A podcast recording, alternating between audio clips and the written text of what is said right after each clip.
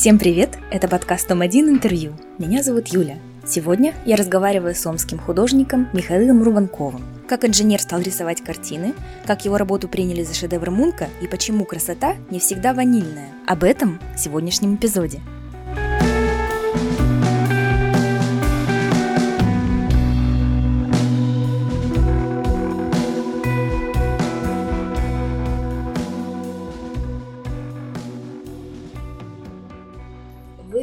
Относите себя к андеграундным художникам. Можно ли сказать, что в Омске андеграунд подразделяется на слои, ну, какие-то подслои? И если да, то к какому слою вы бы себя отнесли? Да, я думаю, что само понятие андеграунд это довольно расплывчатая такая материя. Нельзя очень четко отнести одного художника к андеграунду, а другого там к мейнстриму. Это все так и, возможно, он сегодня делает андеграунд, завтра он будет заниматься мейнстримом. И наоборот, кстати. А я просто хочу сказать, что я всегда за неформальное искусство больше, чем за официальное. И мне интереснее заниматься больше какими-то делами такими некоммерческими, андеграундными. А как, по-вашему, понятие андеграунд как-то соотносится с понятием трэш? Андеграунд может не быть трэшем, но трэш это практически всегда андеграунд за редкими исключениями, когда трэш выходит у нас на какие-то такие коммерческие позиции иногда, и тогда это получается, что да, трэш у нас становится каким-то коммерческим. То есть взять, если того же там Марселя Дюшана, а его писсуар, по сути, трэш, но он стал культовым объектом в свое время.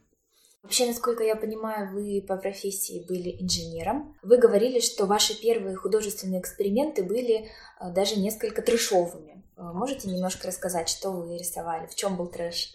Вообще, в принципе, то, что делает художник, это, наверное, всегда отражение его внутреннего состояния какого-то. И как раз-таки, когда я был инженером, у меня было не очень-то хорошее какое-то внутреннее состояние, потому что я был не на своем месте, особенно последние годы. Меня это очень тяготило, и это находило отражение в том, что я делал.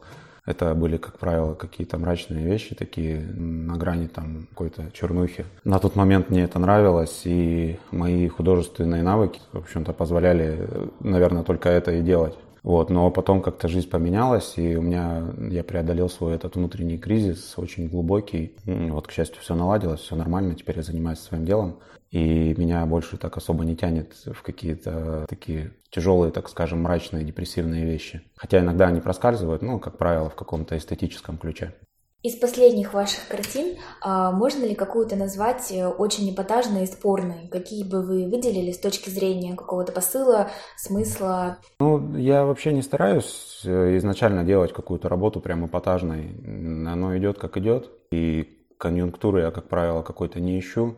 И таких нет задумок, что вот я сейчас это нарисую, и вот люди-то посмотрят и скажут, ого, вот это эпатаж. Ну, из каких-то таких протестных картин, если вы об этом говорите, наверное, можно взять пропаганду. Одна из моих последних работ – это коллаж с акрилом и маслом, смешанная техника. То есть там образ светлый нашего телевизионного диктора, которого мы все знаем прекрасно. Он нанесен на гранату, и как будто бы это такое оружие массового поражения. Вот это наша пропаганда и то, что сейчас у нас происходит в стране. Посыл примерно был такой. А на заднем плане это калаш из каких-то политических там деятелей, из газетных вырезок современных. Образы там лютой махровой попсы и гламура этого кича. И вот это все с гранатой, с этой Катей Андреевой. В общем, такая смесь. А еще вроде бы у вас есть картина, которая называется «Розовый Ленин». Можете о ней немножко рассказать, как она создавалась? Розовый Ленин, ну это даже, я бы сказал, что не картина, а это результат работы на арт-батле у нас летом хорошие люди устраивали такие мероприятия, как арт-батлы. Для меня было честью участвовать в них. Я участвовал в обоих, во втором занял первое место, как раз вот с этим розовым Лениным. Там была фишка, наверное, в том, что я очень долго не мог вообще придумать, что там рисовать. Не хотелось какой-то банальщины, там, рыбок, там, кошечек, которые бы точно понравились людям, кстати. Проходило это все под памятником Ленина и на улице Ленина, а через 200 метров там у нас еще один памятник Ленина, и, в общем-то, в обе стороны ну и меня вот как-то осенило, что, блин, надо же Ленина нарисовать, да и все, что тут думать-то. Тем более, что ты можешь вообще на памятник смотреть и срисовывать его. Так как я рисовал его в своей технике, он получился слегка таким розоватым. Можно ли сказать, что в этой картине и в том числе в цветовом решении есть какой-то особенный смысловой посыл? Да, это опять же все та же это ирония, которая у меня в творчестве сквозит. Ну, то есть я редко к каким-то таким серьезным вещам отношусь, наверное, с должной серьезностью. Ленин получился ярким, попартовым, таким красивым, симпатичным, с безумными глазами. А никто не говорил, что вы что, как вы смеете, это же образ вождя. Нет, людям наоборот, они когда начали узнавать знакомые черты э, на моем холсте, они там говорили, что это же Ленин, ребята, он Ленина рисует, как все клево. А можете рассказать а, о том, а, как можно вообще назвать направление, в котором вы рисуете, какие-то образы, которые у вас встречаются, а, существующие и выдуманные? Да, сложно на самом деле назвать. Я об этом часто раньше думал и парился даже на эту тему, что вообще как можно назвать стиль, но потом я как-то успокоился.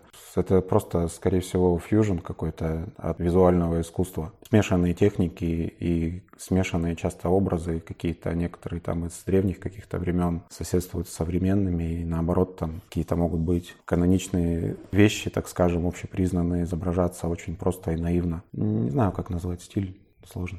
Я слышала историю о портрете девушки, которую вы создали.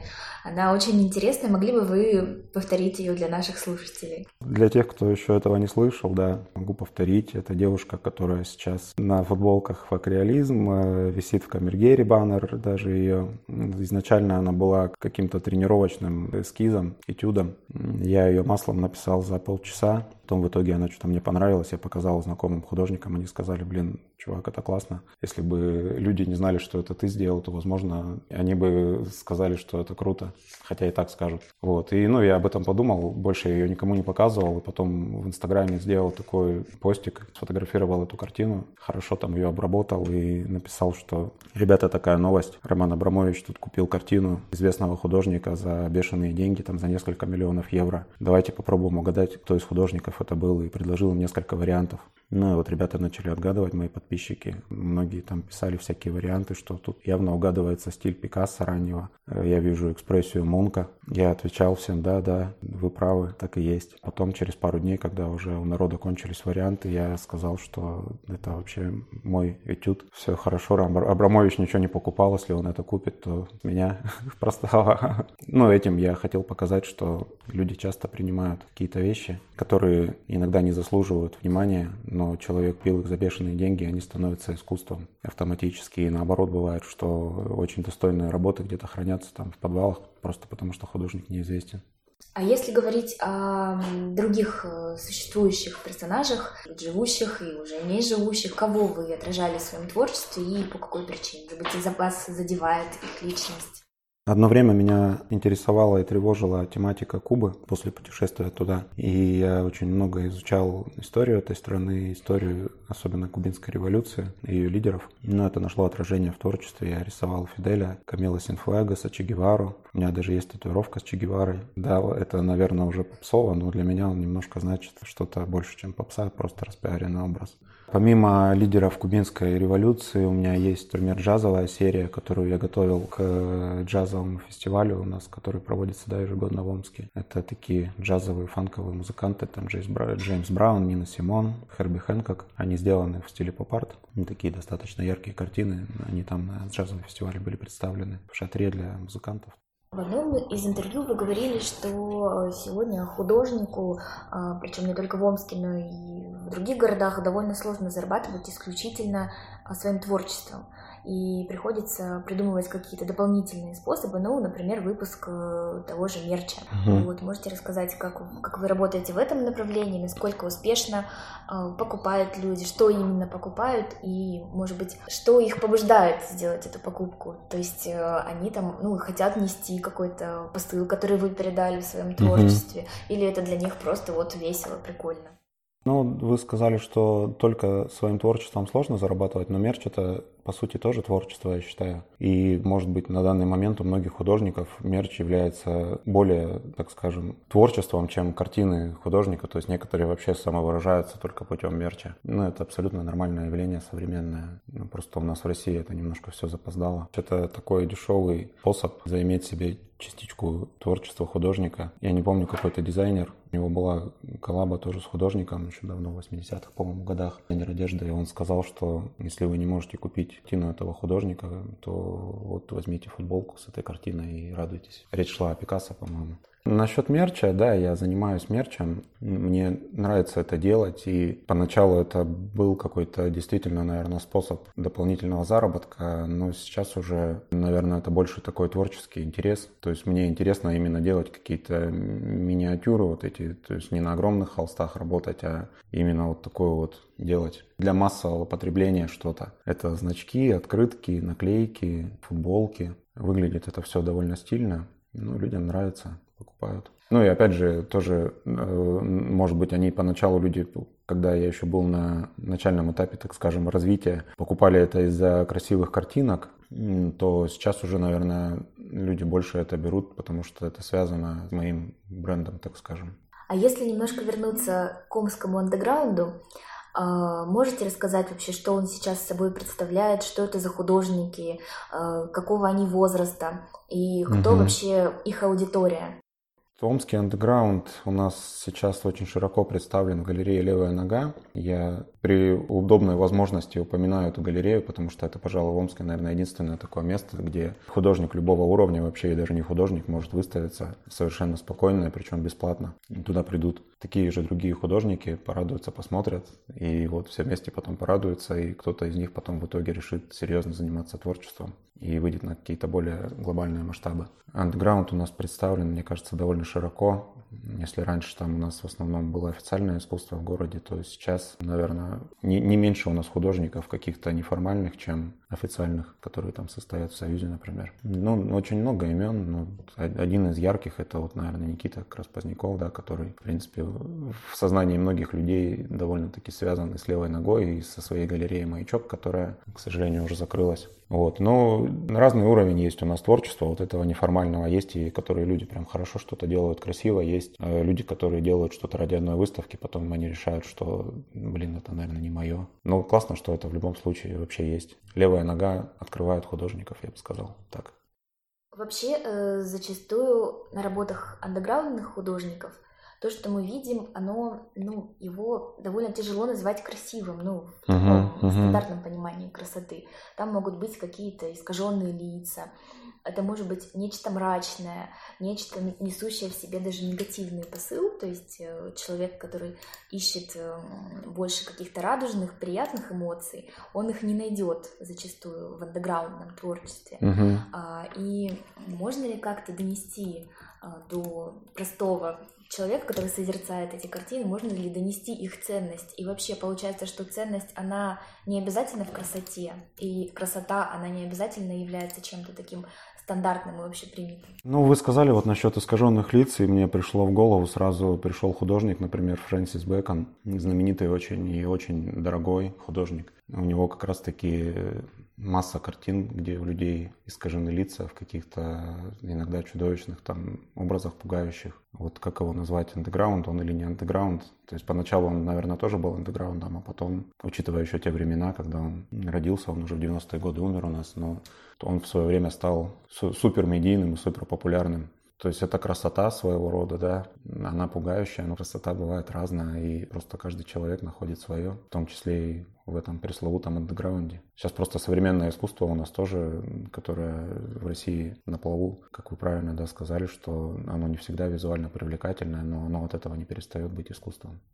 А можно ли как-то, по-вашему, научить человека какому-то правильному восприятию такого искусства, которое не назовешь стандартным, которое далеко от привычного, и вообще стоит ли учить, или просто у всего найдется своя аудитория? Мне кажется, что изначально есть две категории людей. Это люди, которые хотят думать, и люди, которые думать не хотят. Например, люди, которые думать не хотят, они смотрят телевизор и, в общем-то, все, что надо, они оттуда черпают, им там все разжевывают и подают так, как это надо тем, кто это подает. Вот. А люди, которые хотят думать, они находят и в сложном искусстве скрытые образы, посылы, и с ними легко работать художнику как со зрителем, потому что они легко угадывают то, что ты замыслил.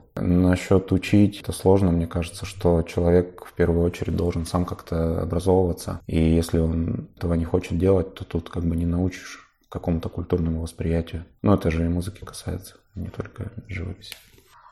Еще такой вопрос. А работаете ли вы на заказ? И вообще вот как для художников не считается зазорным рисовать не то, что у него в голове и на душе, а то, что попросил какой-нибудь другой человек? Я работаю на заказ иногда, не часто. Как правило, если мне нравится то, что попросил сделать заказчик, то я это делаю. Если мне это немножко хотя бы не нравится или не устраивает, то я не люблю переступать через какие-то свои там моральные принципы, эстетические. Практически все, что я делал на заказ, оно мне нравилось. Слава богу, у меня позволяет мое положение сейчас отказываться от заказов. И очень грустно, когда художник вынужден вообще работать на одних заказах, к сожалению, э, в ущерб своему, своим творческим работам. А такое сейчас сплошь и рядом. То есть человек вроде как хочет рисовать, развиваться, но от безденежья он вынужден рисовать, так скажем, на потребу публики говорил Пабло Пикассо. Художник рисует то, что продается, а хороший художник продает то, что рисует. И, конечно, надо стремиться в идеале для каждого художника продавать то, что ты рисуешь, а не рисовать то, что продается. Но, тем не менее, вот у меня был недавно заказ, например, девушка попросила сделать акварельки в детскую комнату, и мне почему-то показалось это забавным, и я их сделал. Ну, тут получается два пути. А, один путь это довольно простой, то есть э, делать то, на что есть спрос, собственно, в любом бизнесе. Mm-hmm. Это, с одной стороны, mm-hmm. всегда выигрышная дорога, но с другой стороны, хороша ли она именно для творческого пути. А другой путь это более сложный путь, когда ты э, действуешь исходя из своей самобытности. Но здесь ты, получается, повисаешь в воздухе, потому что тебе нужно прожить определенный период до тех пор, пока ты не станешь узнаваемый, востребованный. И, возможно, не каждый проходит этот путь до конца, до того момента, когда он действительно станет успешным. Кто-то, может быть, начинает грустить, пить, умирать. говорит, нет, я никому не нужен, умирает в безвестности. Да, да, вот да. как по-вашему, что нужно человеку сказать смелость, чтобы все-таки решиться пройти именно свой путь в творчестве, а не путь денег? Да, если бы было все так просто, и путь денег был бы таким очевидным и легким, было бы, конечно, наверное, очень легко нашим художникам жить, э, когда ты можешь просто что-то нарисовать, и это абсолютно точно продастся, ты не будешь там бедствовать.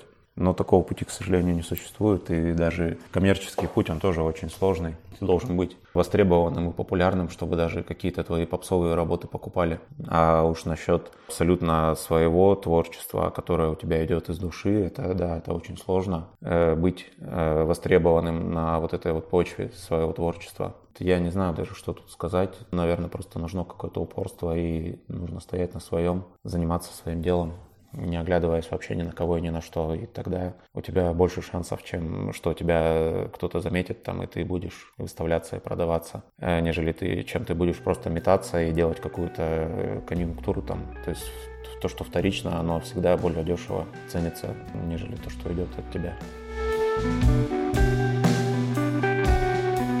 Это был подкаст «Том-1 интервью». Подписывайтесь на нас ВКонтакте, чтобы не пропустить новые эпизоды. И до следующей недели.